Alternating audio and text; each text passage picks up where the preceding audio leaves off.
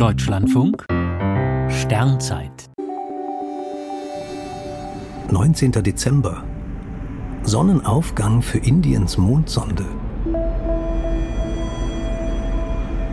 Heute strahlt der Halbmond am Abendhimmel. An der Grenze zwischen beleuchtetem und unbeleuchtetem Gebiet geht gerade die Sonne auf. Auch die Landestelle der Mondmission Chandrayaan 3 bekommt nun wieder hellen Sonnenschein. Die indische Sonde hatte im August sanft am Rand des Südpolargebiets aufgesetzt. Indien ist erst das vierte Land, das erfolgreich auf dem Mond gelandet ist, nach den USA, der Sowjetunion und China.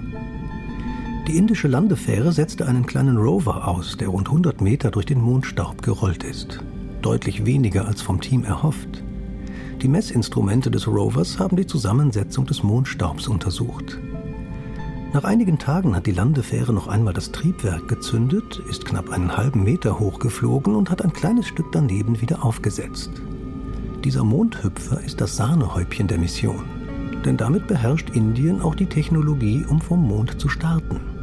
Man könnte bei künftigen Missionen Bodenproben zur Erde bringen.